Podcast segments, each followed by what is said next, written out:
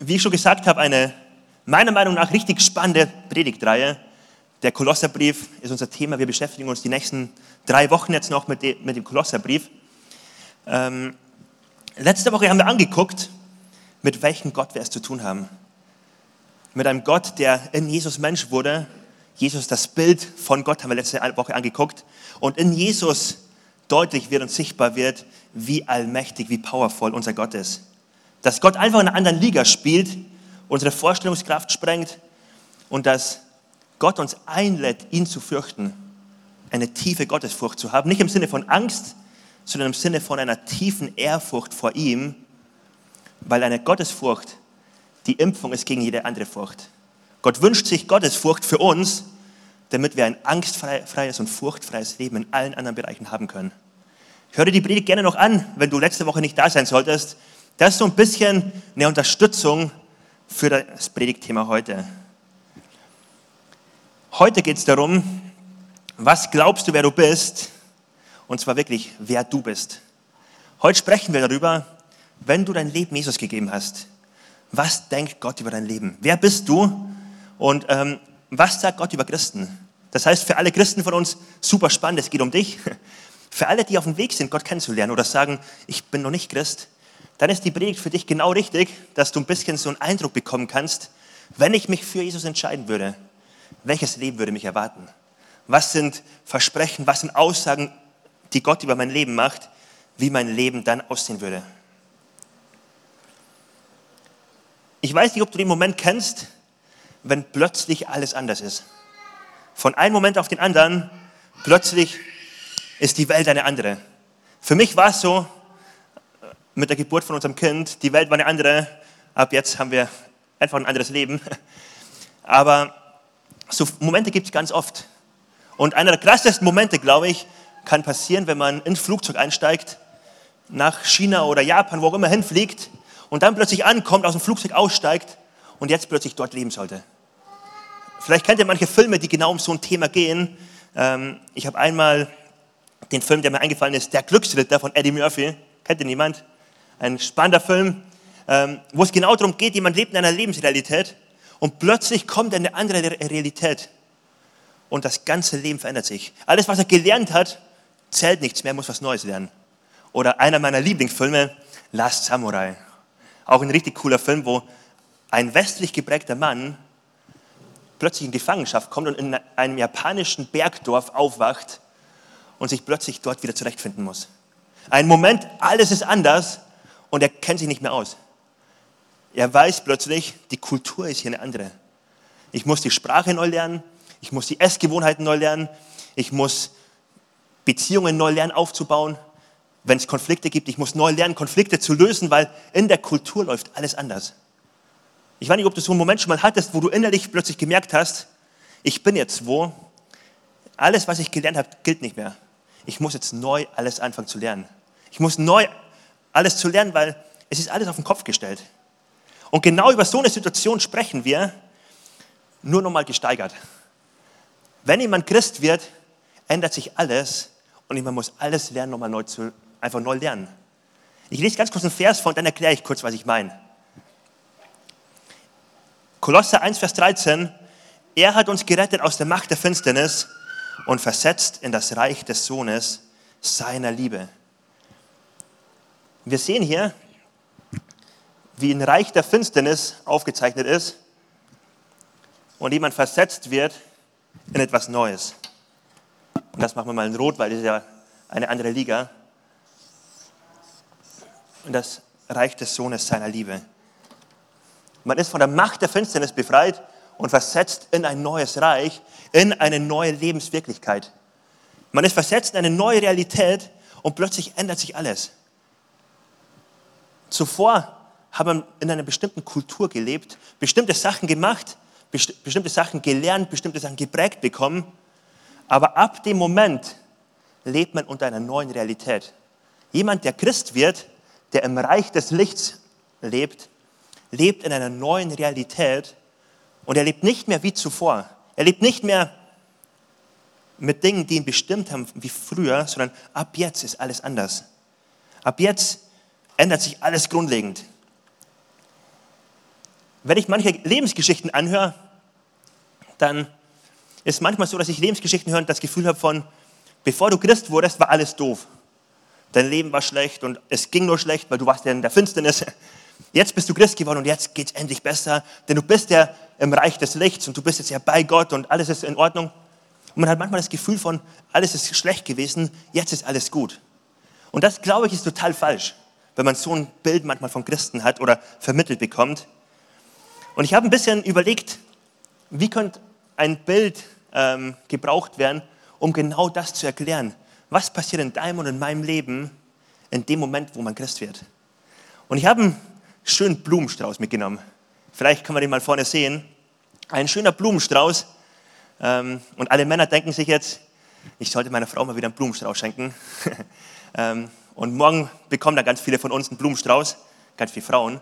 Ähm, der Blumenstrauß hat richtig schöne Blumen drin, oder? Schöne Tulpen, man freut sich drüber. Und die Tulpen, wenn man dran riecht, riechen sogar noch richtig gut. Ganz bestimmt. Warum zeige ich das? Ich glaube, damit kann man ein christliches Leben vergleichen. Oder ein Leben, bevor man Christ wird, besser gesagt. Ein Leben, bevor man Christ wird, kann manchmal auch so richtig schön sein. Es kann richtig gut sein. Und ganz ehrlich, bevor ich Christ wurde, es hat, manche Sachen waren richtig gut in meinem Leben. Ich kann es vergleichen mit den Blumen, die duften, die gut aussehen. Wenn man aber jetzt wirklich mal ehrlich drauf guckt, dann wird man feststellen, die Blume ist eigentlich schon tot. Sie ist eigentlich schon tot. Warum? Weil sie von der Wurzel getrennt ist. Es gibt eine Trennung von der Wurzel und ab dem Moment, wo die Wurzel weg ist, dauert es nur noch eine kurze Zeit und die Blume wird sichtbar machen, dass sie eigentlich stirbt dass sie tot ist und sie wird aufhören, zu, gut zu riechen. Sie wird auf, anfangen, die Blätter hängen zu lassen und die Blume ist jetzt schon im Sterbeprozess. Obwohl sie noch so gut riecht und es macht doch so Spaß, sie anzugucken. Und genau so kann man meiner Meinung nach vergleichen, was passiert, wenn jemand, wie wir gerade gelesen haben, vom Reich der, von der Macht der Finsternis, getrennt von Gott in Beziehung mit Gott kommt.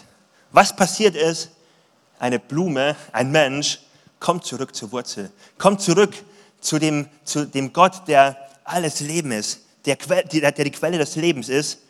Und manchmal kann man das Gefühl haben von, hey, man kann doch auch ohne Gott viel Spaß haben. Man kann doch auch ohne Gott richtig gut leben. Aber wenn man das langfristig anguckt, wenn man langfristig anguckt, merkt man, in diesem Leben ist alles vergänglich. In diesem Leben ist alles, was ich aufbauen würde, alles, was ich an Erfolg aufbaue, auch wenn es noch so gut riecht, es ist vergänglich, denn ich bin getrennt von der Wurzel. Was die Bibel hier meint mit von der Macht der Finsternis ins Reich des Lichts, bedeutet, du hast dein Zuhause gefunden. Du hast die, deine Bestimmung gefunden. Eine Blume soll nicht getrennt von der Wurzel sein. Eine Blume soll gesund dort wachsen und eine längere Zeit wachsen als nur eine Woche schön blühen in der Küche. Sie ist nicht geschaffen für die Küche. Sie sollte zurück nach Hause zur Wurzel. Und genau das passiert im Leben eines Christen in dem Moment, wo er sich für Jesus entscheidet. Und ab dem Moment, wo man nach Hause kommt, zur Wurzel kommt, mit der Quelle des Lebens, mit Gott selbst verbunden ist, ändert sich das ganze Leben. Ich habe vorher verglichen mit der westlichen Kultur und vielleicht einer asiatischen Kultur genauso unterschiedlich wie das ist und man alles lernen muss, wenn man ins Neue kommt, ist genauso auch das Leben bei Jesus. Ganz oft machen wir den Fehler, dass wir denken, ja okay, jetzt bin ich Christ, alles geht weiter wie zuvor, aber ab dem Moment sollte eigentlich alles anders sein. Und lass uns mal kurz reingucken, was alles anders ist.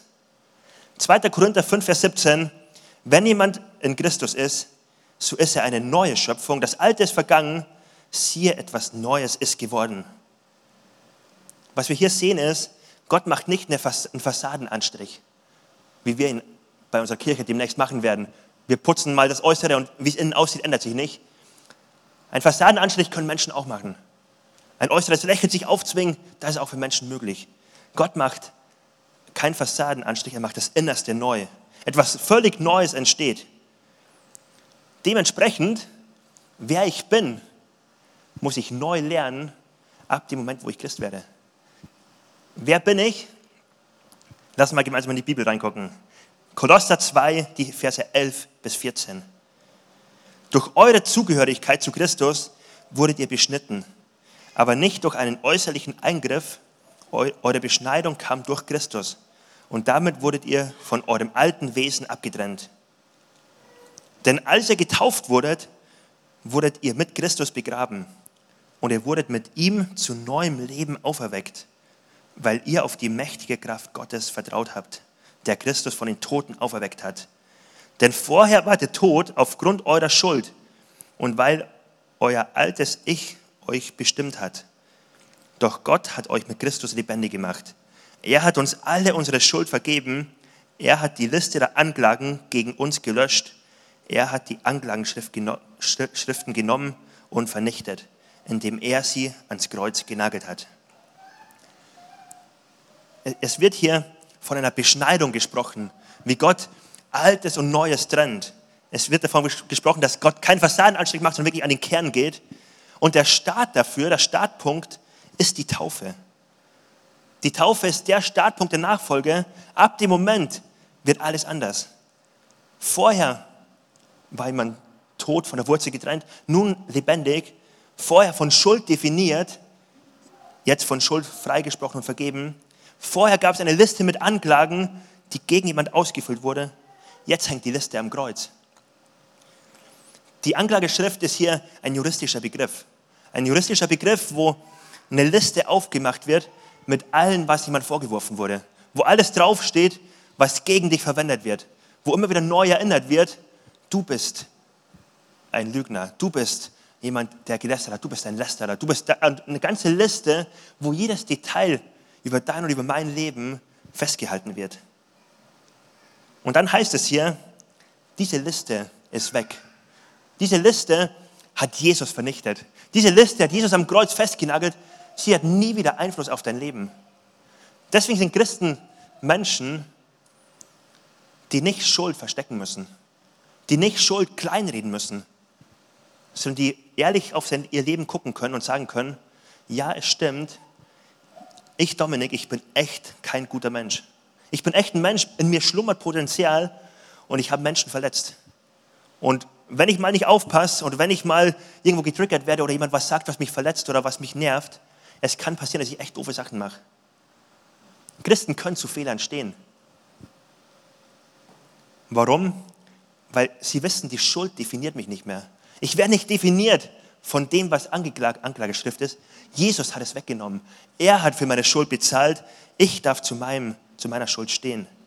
Christen sind Menschen, die kein, nicht mit schlechtem Gewissen durch die Welt laufen.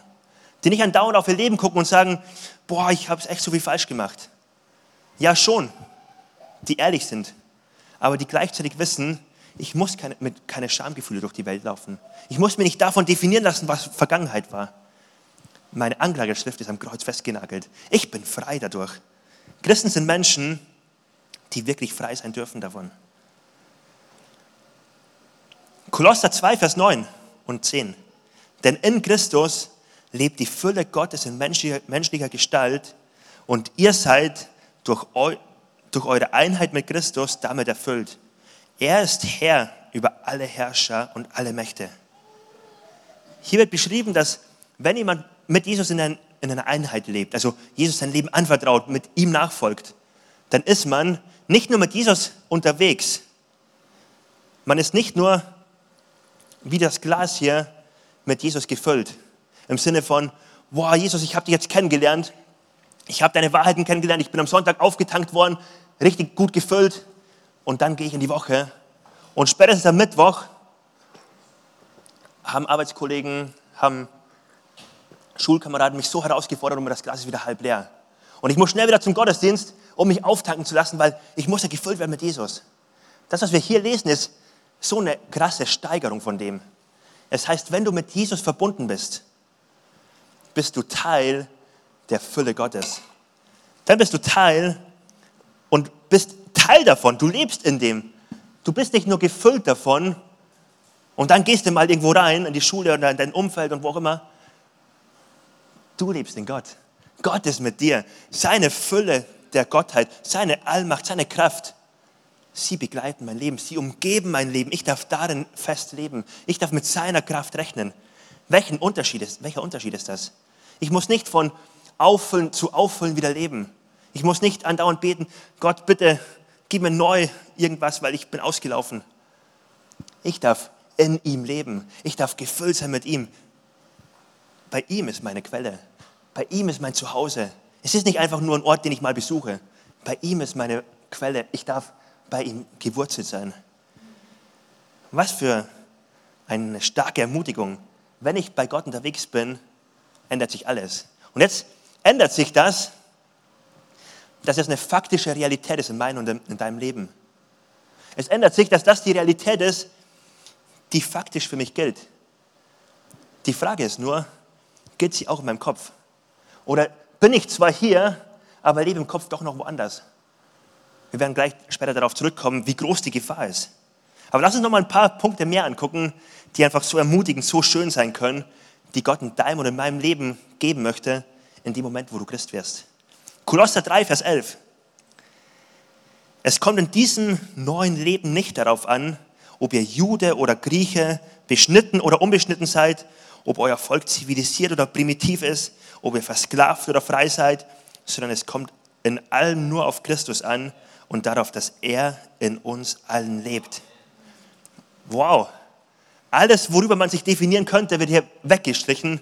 Und es wird gesagt, es kommt nur darauf an, dass du Gottes Kind bist. Das ist die neue Definition, das ist das Neue, worüber du, was dir Wert gibt, was dich definiert, was viel höher ist als alles andere. Ich finde das so ermutigend, weil hier sogar versklavt steht. Vielleicht hast du mal das Gefühl manchmal, boah, du bist echt in einer schwierigen Situation. Versklavt ist oder Schlechtes, was man erleben kann. Egal in welcher Haltung ich vor Gott komme, mein Wert ist der höchste, der, der geht, egal ob ich frei bin oder ähm, versklavt, egal ob ich aus einem primitiven Volk komme und nichts kann oder ob ich aus der gebildeten Familie komme. Gott macht keinen Unterschied. In dem Moment, wo ich zu Jesus komme, gibt es einen Stand. Wie ermutigend ist das und auch wie, wie schön. Gottes Kirche ist eine Kirche, wo Fremdenhass, Rassismus, Beurteilen auf Äußerlichkeiten überhaupt keinen Platz hat. Wir sind eine Kirche, wo Menschen geliebt werden, wo Menschen unabhängig von ihrer Leistung einfach umarmt werden, wo wir wissen, Gott liebt bedingungslos. Gott ist nicht abhängig von dem, was wir leisten, was an Äußerlichkeiten da sein könnte. Gott sieht Menschen ganz anders als wir. Und ab dem Moment, wo ich Christ werde, ist das meine neue Realität, mit der ich leben darf. Das neue Leben ist so anders. Man könnte jetzt noch einige Bibelstellen mehr durchgehen, aber wir machen es jetzt nur im Überflugmodus. Hier lebe ich auf meine eigene Kappe. Ich lebe mit meinem eigenen Portemonnaie und muss gucken, dass ich mich irgendwie selbst versorge. Ab dem Moment hier bin ich nicht mehr selbstversorgt unterwegs. Ich lebe unter Gottes Versorgung. Ich lebe unter sein Versprechen, dass er sagt, wenn du mich an erste Stelle stellst, ich bin dein Versorger. Eine Realität, die gelten darf ab dem Moment, wo ich Christ werde. Bedingungslos angenommen zu sein. Man könnte jetzt die Punkte alle hier reinschreiben, aber mach das bitte auf deiner Notiz oder in deinen Kopf. Bedingungslos angenommen ist eine neue Realität, im Reich Gottes. Wie war es vorher? Vorher musstest du vielleicht leisten. Vorher war vielleicht Religiosität etwas, was ein Leben geprägt hat. Vielleicht bist du in einer Kirche aufgewachsen, wo du sehr viel gelernt hast, ich muss was leisten. Und wenn ich was gebe, dann wird Gott mich auch lieben. Und du wirst in einem Motor sein, wo du super viel verdienen wolltest. Ab dem Moment, wo du hier bist, darfst du aus Gnade leben. Ab dem Moment, wo du hier bist, ist es rein faktisch so, dass du aus Gnade leben darfst und deine Leistung nichts dazu beiträgt, dass du nur ein bisschen mehr geliebt wirst. Es könnte aber sein, dass du zwar faktisch das hast, im Kopf aber noch außerhalb lebst und andauernd schlechtes Gewissen hast, wenn du im Gottesdienst bist, aber keinen Dienst hast. Wenn du im Gottesdienst bist oder ja, zu Hause Zeit hast mit Gott und betest und du merkst, oh, da ist mir eine Schuld eingefallen und du hast das Gefühl, jetzt darf ich mich drei Wochen lang bei Gott nicht mehr sehen lassen, weil ich muss das erstmal abarbeiten. Welche Lüge? Die Lüge passt hier rein. Der neue Fakt ist, Religiosität hat keinen Platz im Reich Gottes. Im Reich Gottes zählt Gnade, zählt bedingungslos geliebt zu sein. Echte Sicherheit bekomme ich im Reich Gottes, im Reich des Lichts, wie es hier im Kolosser heißt. Der allmächtige Jesus, der allmächtige Gott ist für mich. Er hat sogar den Tod überwunden. Dort gibt es absolute Sicherheit. Ich muss nicht mehr in meiner eigenen Sicherheit leben, die manchmal so eine Illusion ist, wie wir in den letzten Jahren gesehen haben, dass wir all die wichtigen Sachen eigentlich nicht in der Hand haben. Ich habe nicht in der Hand, ob eine Seuche ausbricht. Ich habe nicht in der Hand, welche Entscheidung Familienangehörige treffen. Ich habe nicht in der Hand, wie lange ich leben werde oder wie ich gesund werde. All die wichtigsten Sachen im Leben, ich habe sie nicht in meiner Hand. Wie gut im Neuen zu leben, wo ich wissen darf, er hat sie in seiner Hand. Jetzt haben wir Punkte angeguckt, die dich und mich prägen dürfen, die die Grundlage sind im Reich des Lichts, was für dich gilt. Das Verhalten wird auch ein bisschen beschrieben. Kolosser 3, Vers 12.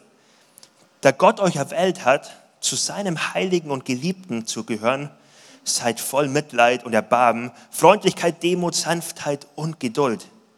Die neue Kultur, in der wir leben, ist grundlegend anders. Mitleid, Erbarmen, Freundlichkeit, Demut, Sanftheit, Geduld. Keine Ellenbogen. Keine Frage von, wer ist der Größte. Und man könnte jetzt meinen, boah, das ist aber eine ganz lange Liste. Christen haben echten Druck. So schön, dass am Anfang steht, da Gott euch erwählt hat, zu seinen Heiligen und Geliebten zu gehören. Es beginnt bei Gott.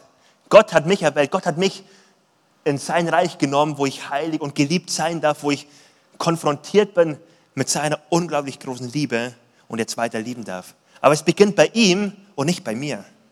Der nächste Vers, Kolosser Vers 13, seid nachsichtig mit den Fehlern der anderen und vergebt denen, die euch gekränkt haben, wie auch der Herr euch vergeben hat. Hier geht es um Vergebung und auch jetzt könnte man meinen, boah, Gott verlangt so viel von mir, ich soll allen Menschen vergeben. Die Grundlage finden wir wieder darin. Zuerst versetzt Gott mich da rein und hier ist ein Ort, wo ich befähigt werde, Reich Gottes Kultur zu leben. Hier ist ein Ort, wo ich befähigt werde zu vergeben, denn mir wurde vergeben, denn ich wurde freigesetzt davon. Es ist so wichtig, weil es gibt manche Nichtchristen, und ich habe da ganz oft schon Gespräche gehabt, die haben davon gesprochen, ihr Christen erzählt von einem Leben in Fülle. Ihr erzählt davon, dass es so gut ist, Gott nachzufolgen. Aber eigentlich ist es doch nur ein Katalog von Aufgaben. Eigentlich macht es das Leben schwierig, eigentlich ist es ein ungleicher Druck. Und man kann es wirklich als Druck erleben, wenn man die Punkte noch andere zusammenzählt und denkt, ich muss liebe, liebevoll sein, ich muss geduldig sein, ich muss dies und jenes sein und vergeben muss ich auch noch allen. Und man kann es so als Druck empfinden, wenn man es falsch erkennt. Gott sagt nie, lebe das und dann kommst du zu mir, sondern immer die Kultur, da wirst du reingesetzt. Ich versetze dich da rein und jetzt wirst du befähigt, so zu leben. Das ist ein großer Unterschied. Es geht nie darum, lebe das und dann kommst du hier rein, sondern immer, ich versetze dich da rein und ich befähige dich, wirklich als Kind Gottes mir ähnlicher zu werden. Ich befähige dich damit, zu vergeben, wie ich vergebe, zu lieben, wie ich liebe. Ich gehe mit dir einen Weg, wo du mir ähnlicher werden darfst. Welches Privileg ist das für Christen, ihm ähnlicher zu werden? Und da geht es nicht um einen Druck, auch nicht darum, dass ich jetzt mich verändern muss, damit Gott mich in einem Jahr auch noch lieb hat. Wenn ich genauso bleiben würde, wird Gott mich immer noch lieben. Es geht darum, es ist das Schönste, was in meinem Leben passieren kann, wenn ich Gott ähnlicher werden darf. Es ist das Schönste, was passieren kann, das Kraftvollste, dass Gott mich mehr gebrauchen kann, dass, ähm, ja, dass ich ihm ähnlicher werde, dass seine Liebe sichtbar wird in meinem Leben. Aber es ist immer zuerst der Zuspruch, dann der Anspruch. Zuerst das Geschenk, dass Gott mich beschenkt dann, dass er mich auffordert, andere zu beschenken. Die Kirche ist vergleichbar mit einer himmlischen Kolonie, einer himmlischen Kolonie hier auf der Erde. Eine Kolonie, wo ähm, andere, eine andere Kultur zählt, andere Werte zählen, wo einfach alles anders ist. Wo man neu lernen muss, wie man miteinander umgeht. Neu lernen muss, wie man mit Problemen umgeht. Das Problem daran ist, dass wir jetzt ja hier leben und jetzt dachtest du dir vielleicht, dafür hat man kein Whiteboard gebraucht oder Flipchart, das hätte man auch anders machen können. Stimmt, aber jetzt kommt noch weiter was anderes. Ähm, das Problem ist, dass all das Neue für uns gilt, aber wir vielleicht schon echt älter geworden sind und gelernt haben, wie es eigentlich anders läuft. Als Beispiel Religiosität. Vielleicht hast du gelernt,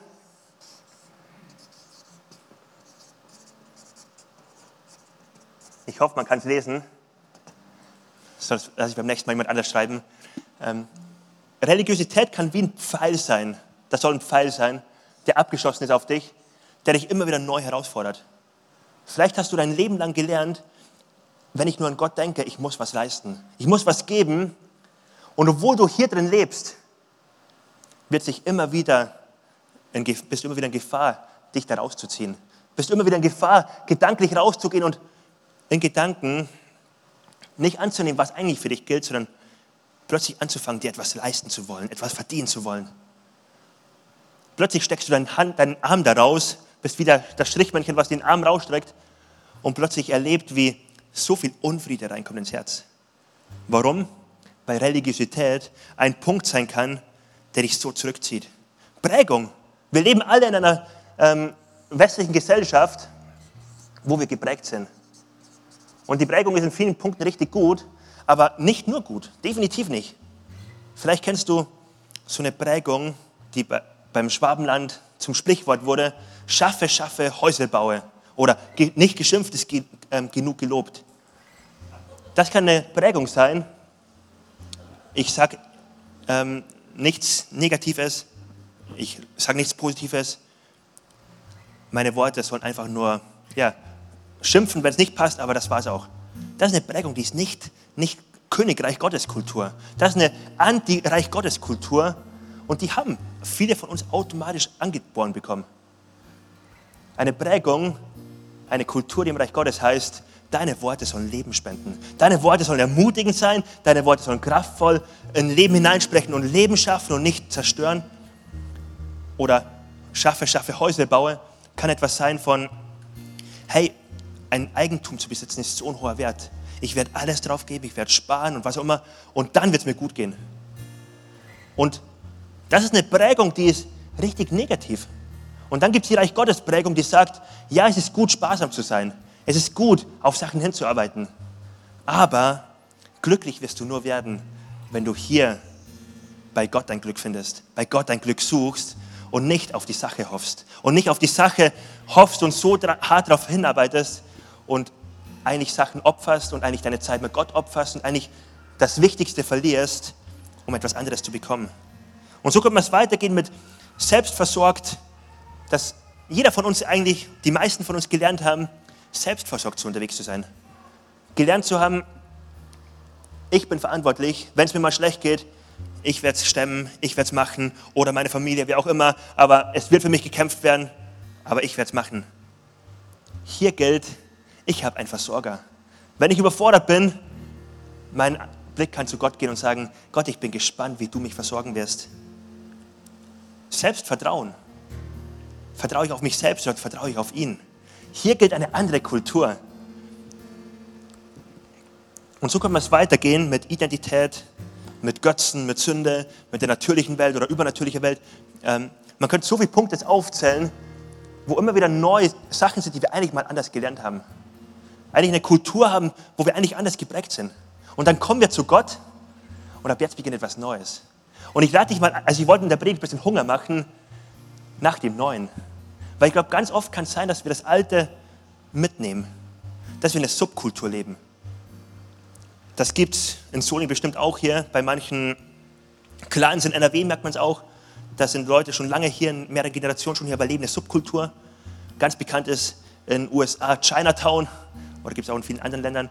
Ähm, aber wo eine Kultur in die andere kommt, aber sich denkt, ich will nicht alles aufgeben, nicht alles zurücklassen, ich will ein paar Sachen mit reinnehmen. Und ich will die Sachen in die neue Kultur mit reinnehmen. Und ich will hier dabei sein, aber wenn es um Punkt Finanzen geht, ich lebe doch selbst versorgt. Hey, das wäre so schade. Und Gott lädt uns ein, lernender zu sein bei ihm. Lernender zu sein, wo wir einer Subkultur entgegenwirken und sagen, Gott, wir wollen uns auf dich werfen. Die Aufforderung finden wir in Kolosser 2, Vers 6. Wie ihr nun Christus Jesus als euren Herrn angenommen habt, so lebt auch mit ihm und seid ihm gehorsam.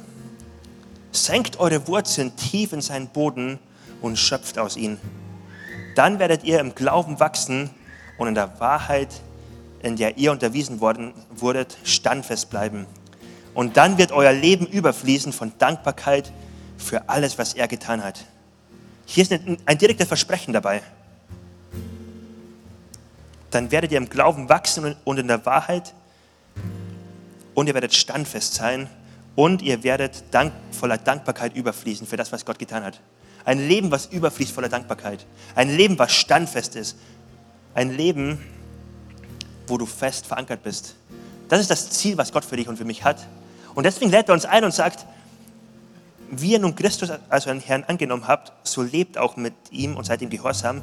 Senkt eure Wurzeln tief hinein. Das ist ein Bild von einem Baum, der fest seine Wurzeln verankert. Der hier fest seine Wurzeln verankert und sagt, Gott, ich möchte jetzt lernen, was die neue Kultur bedeutet. Ich möchte mich da eingraben und da reingehen. Ich möchte nicht lernen, ich möchte nicht in meiner alten Kultur verhaftet bleiben. Ich möchte nicht in meinem alten Denken, in meiner alten Prägung bestimmt werden. Ich möchte annehmen, was du für mich hast. Und ich lade uns ein, jetzt gemeinsam aufzustehen. Ich lade uns ein, gemeinsam einen Moment zu nehmen, wo du überlegen kannst, wo lebst du schon in dem? Wo gibt es vielleicht Punkte, wo du merkst, ich bin echt versorgt von meinem Gott? Wo du merkst, wie dein Herz richtig Friede hat im größten Sturm. Hey, das ist etwas, was Gott schenken kann. Und wenn du jetzt vielleicht Geschichten hast, die dir einfallen, dann erzähl sie später in der Kaffeebar ähm, und lass uns Gott feiern dafür, was er Gutes macht. Vielleicht gibt es aber auch Punkte in deinem Leben, wo du merkst, ich habe mein Bein rausgehalten. Ich habe meine Hand rausgehalten. Ich habe eigentlich die Zone, die Gott für mich hat, die Kultur verlassen. Ich lebe eine Subkultur. Und ich habe Sorgen zugelassen, die nicht meine Sorgen sein sollten, sondern seine Sorgen sind. Ich habe meine Prägung zugelassen und Ängste dominieren lassen in meinem Leben. Ich habe Ziele, bestimmte finanzielle Sachen zu, Sachen zu schaffen, über alles andere gesetzt und echt was geopfert und ich möchte neu zurückkommen. Jetzt ist eine Möglichkeit, neu dich zurückzubewegen. Das Schöne ist, Jesus bewegt sich nicht weg. Er bewegt sich nicht weg von dir und ja, wenn er ihn verpasst hast, Pech gehabt, sondern ganz im Gegenteil, Jesus ist bei dir. Er kommt zu dir und er bietet es dir an.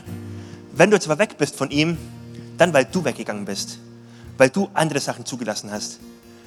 Und das Schöne ist, heute kommt Jesus neu und ist neu, Jesus, Jesus neu da und lädt dich ein, zurückzukommen. Lädt dich ein, wirklich in seiner Kultur zu leben. Wirklich die Fakten, die er dir zuspricht, zu deinen persönlichen Fakten zu machen. Lass uns gemeinsam beten. Jesus, danke, dass du dich nicht wegbewegst und dass du immer da bist für uns, dass wir, mit offen, dass wir in deine offenen Arme laufen dürfen. Danke, Jesus, dass deine Zusagen nicht verändern, sich niemals verändern. Und auch wenn ja, wir immer wieder in Gefahr sind, auf falsche Stimmen zu hören, so dürfen wir heute neu unseren Sender einstellen auf deine Stimme. Jesus, danke, dass deine bedingungslose Liebe sich niemals verändert. Und auch wenn bei manchen vielleicht Gefühle von Religiosität hochkommen, von der Gesetzlichkeit, von dem Druck, danke, dass wir das weglegen dürfen und neu zurückkommen dürfen zu dir und bei dir echt Leben finden. Danke, dass die Frage, wer bin ich, bei dir beantwortet wird. Ich darf dein Kind sein. Ich darf definiert werden von dir. Ich darf mein größtes Ziel finden in dir. Danke, dass ich in deinem Licht leben darf. Und ich danke dir dass du einzelne von uns ansprichst, dass du uns herausforderst, nicht irgendwo im Alten stehen zu bleiben, im alten Denken, Verhalten ähm, zu bleiben, sondern dass wir heute wirklich zu dir kommen dürfen. Und ich bete, Jesus, dass du uns, dass du uns Weisheit schenkst, in, bei dir zu leben. Dass wir diese Realität, die du uns zusprichst, dass sie in unserem Alltag sichtbar wird. In Jesu Namen. Und ich lade dich ein, jetzt kurz Momente Zeit zu nehmen, wo eine Subkultur in deinem Leben ist und die ganz bewusst zu Jesus zu bringen. Nimm jetzt einen Moment Zeit, wo du im Gebet vor Gott kommen kannst und Subkulturen killst. Dinge, die nicht zu Reich Gottes gehören, wirklich rausnehmen kannst aus deinem Leben und sagen kannst, ich entscheide mich heute dafür, Gott mich von dir zu definieren, definieren zu lassen. Und während manche von uns das machen können, möchte ich eine Einladung aussprechen, die dir helfen kann, ein Leben mit Gott zu starten. Wenn du es in der Predigt gemerkt hast, du bist noch nicht im Reich des Lichts angekommen. Die Bibel nennt es knallhart, du lebst unter der Macht der Dunkelheit, der Finsternis. Das meint, du spürst tief in deinem Herzen, du bist getrennt von der Quelle des Lebens. Und dein Leben mag erfolgreich sein, du magst mehr Erfolg haben als du mancher Christ nach außen hin, Du magst finanziell und in allen Bereichen auch gut dastehen, kann alles sein. Du kannst blühen wie der Blumenstrauß. Aber wenn die Verbindung zu Gott fehlt, ist es dennoch tot. Und du wirst irgendwann in deinem Leben merken, wie Dinge, die du dir aufgebaut hast, vergehen. Und spätestens mit dem Tod dieses Leben doch vorbei ist. Und du vor dem allmächtigen Gott stehst und merkst, ich bin nicht versöhnt mit dir. Du bist nicht meine Quelle. Und ich lade dich heute ein, das ist so eine ernste Entscheidung, so eine tiefgreifende Entscheidung, die alles verändert. Wenn du heute merkst, du bist noch nicht mit Gott unterwegs, dann lade ich dich ein, das wirklich ernsthaft zu bewegen, ernsthaft darüber nachzudenken. Das ist keine Kleinigkeit. Das ist etwas, was Ewigkeit entscheidet. Das etwas, was das Leben hier komplett verändert. Und ich lade dich ein, wenn du unsicher bist, heute neu die Entscheidung für Jesus zu treffen.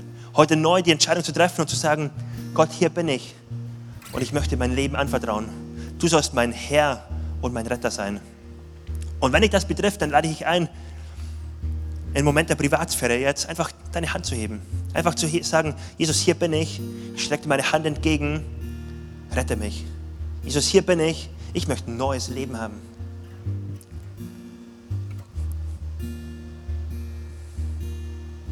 Und ich lade uns ein, gemeinsam die Augen aufzumachen, nach vorne zu gucken und wir sehen gleich ein Gebet angezeigt und das wollen wir jetzt gemeinsam beten. Jesus, ich weiß, dass du mich liebst. Es gibt nichts, was ich tun könnte, damit du mich mehr liebst. Und durch nichts, was ich tue, würdest du mich weniger lieben. Du bist für mich gestorben und auferstanden. Ich glaube an dich.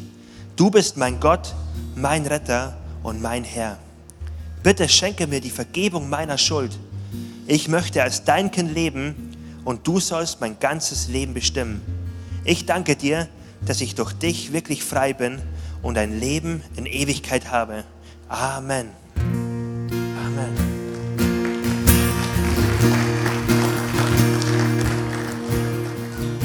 Ich lade uns jetzt ein, lass uns gemeinsam in die Lobpreiszeit einsteigen.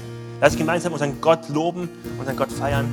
Wenn du jetzt zum ersten Mal das Gebet gesprochen hast, dann will ich dir, dich ermutigen und sagen, Gott nimmt das wirklich ernst und ab jetzt beginnt ein neuer Weg für dich.